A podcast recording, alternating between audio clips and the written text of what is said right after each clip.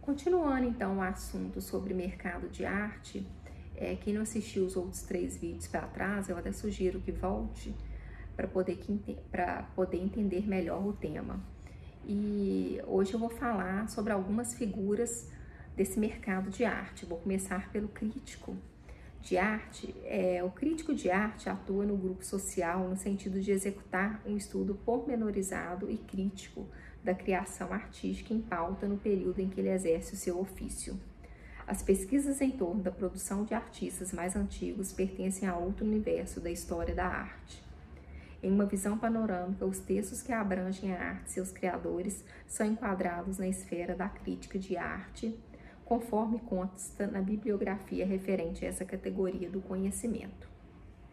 Na acepção literal, a crítica das artes visuais está relacionada à ação de determinar o significado preciso das obras criadas pelos artistas e aos juízos de valor expressos sobre as mesmas.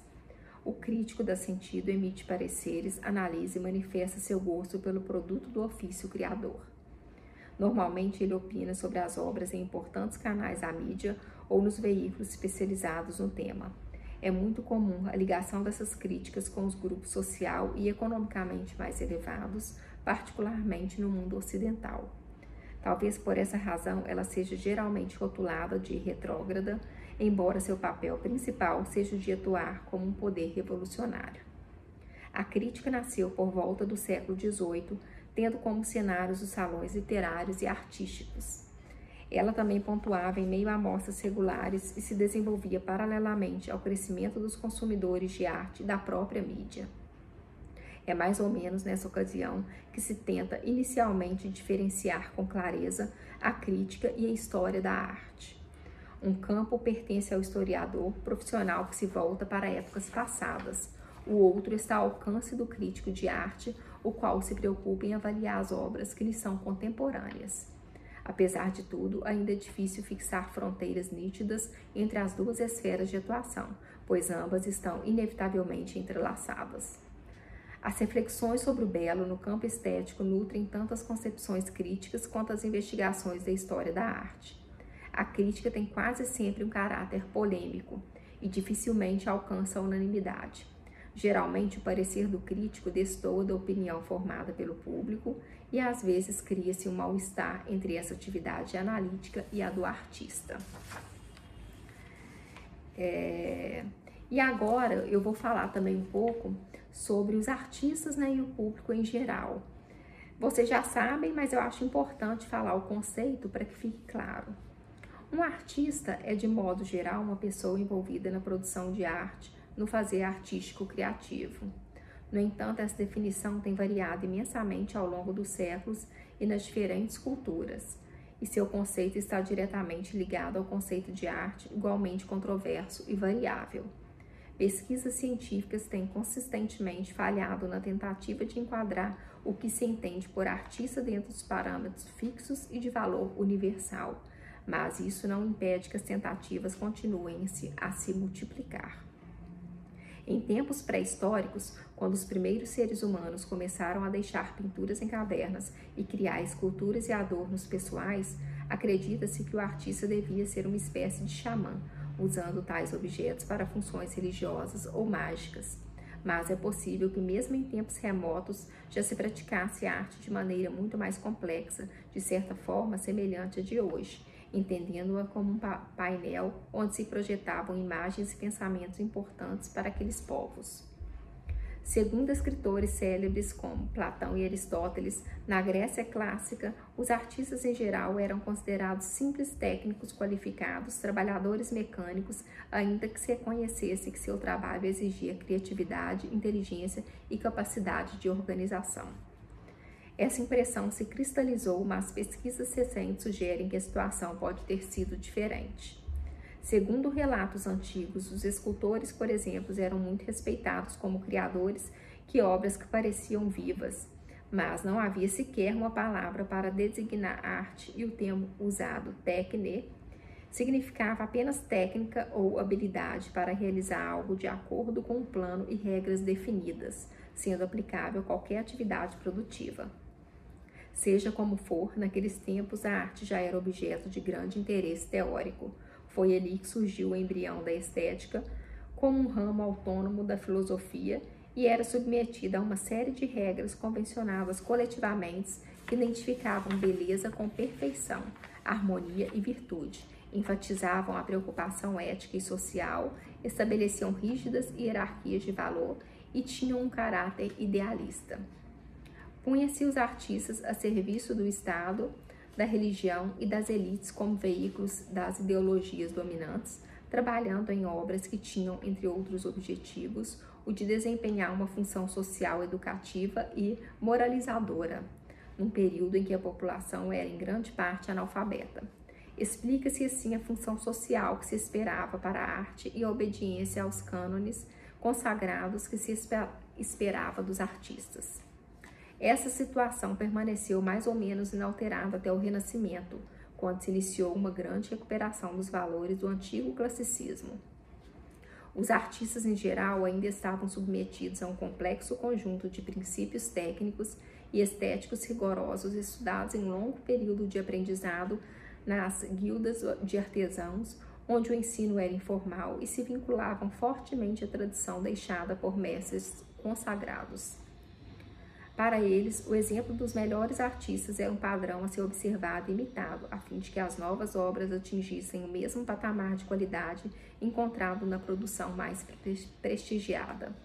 Essas ideias não eram novas, mas encontraram uma estruturação formal inovadora com o surgimento do academismo, uma metodologia de ensino sistemática e graduada semelhante à das universidades. Como disse Lilia Schwartz, o sistema acadêmico que, a despeito de inumeráveis polêmicas, manteria seu prestígio até fins do século XIX, revelava o entendimento da arte, a inspiração dos clássicos como um fenômeno demonstrável e transmissível de acordo com regras precisas, que tinham um caráter quase científico, onde a autoridade de tradição era acatada sem grandes questionamentos. Ao artista cabia unicamente inserir-se nessa corrente dominante ou ficar à margem do mercado. E de fato, neste momento se iniciava a luta dos artistas pela sua liberdade e independência criativa. O trabalho das academias, institucionalizando e sistematizando um novo método e realmente revolucionando o antigo sistema de ensino das guildas, muito contribuiu para elevar o status social dos artistas, aproximando-os dos intelectuais, dos humanistas, dos profissionais liberais e mesmo dos profetas, dando-lhes isso também mais autonomia.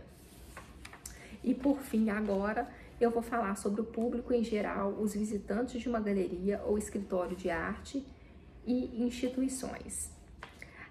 Aquele pensamento de que museus e galerias ou escritórios de arte são chatos já ficou para trás há muito tempo.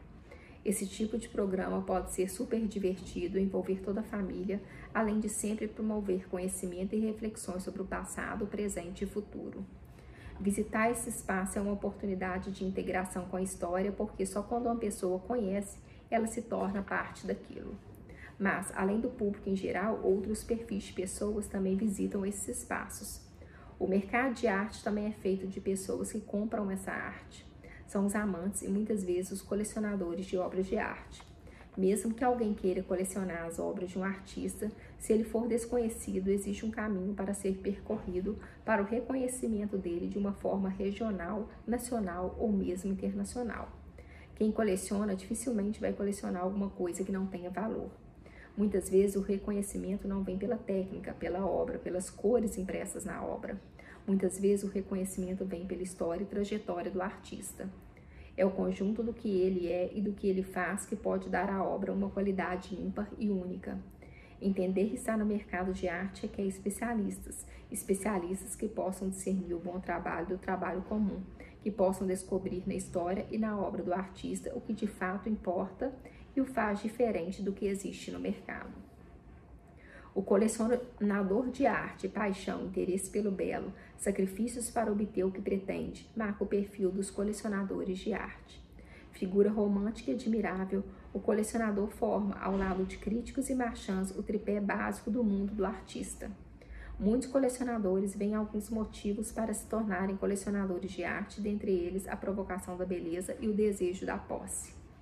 Com a vontade de ter uma obra de arte, eles passam a visitar galerias, museus, a lerem sobre crítica de arte, treinarem a sensibilidade a percepção visual, acumularem conhecimento em matéria de arte para estabelecer, afinal, parâmetros de comparação. Então, uma coisa muito importante é que para colecionar você tem que observar muito bem, treinar a percepção visual e depois disso você, com maior ou menor experiência, vai selecionando aqueles artistas que mais atingem a sua sensibilidade. É também muito fascinante acompanharmos a trajetória, o desenvolvimento da carreira artística de um jovem pintor, um jovem escultor que de repente apareça no mercado. Para comprovar a autenticidade de uma obra de arte, além da assinatura do artista em suas obras, é feito também uma catalogação em livros de arte ou em projetos de memória do artista, onde estes têm o controle de suas obras e o fazem bem documentadas. E é muito importante o mercado ter um controle próprio, recíproco, interdisciplinar e entre os seus componentes, seguradora, galeria, artista, museu, sempre de aprimorar esse controle da obra. Uma pesquisa feita pela European Fine Art Foundation mostrou que as pessoas estão se relacionando com a arte de forma diferente hoje. Elas não estão buscando explicações cuidadosas e completas sobre o artista feitas durante as exposições de arte disse a, galerista Wendy Brandon ao Los Angeles Times. E um incentivo para aumentar a visualização das pessoas que não existia antes está sendo em criar experiências para que os visitantes possam fotografar e compartilhar em suas redes sociais. As grandes exposições estão conseguindo capitalizar em cima dessas experiências e aumentar muito a visualização dos trabalhos através das redes sociais. Hoje, as exposições de grande porte sempre possuem um texto dizendo compartilhe a sua visita no seu Instagram.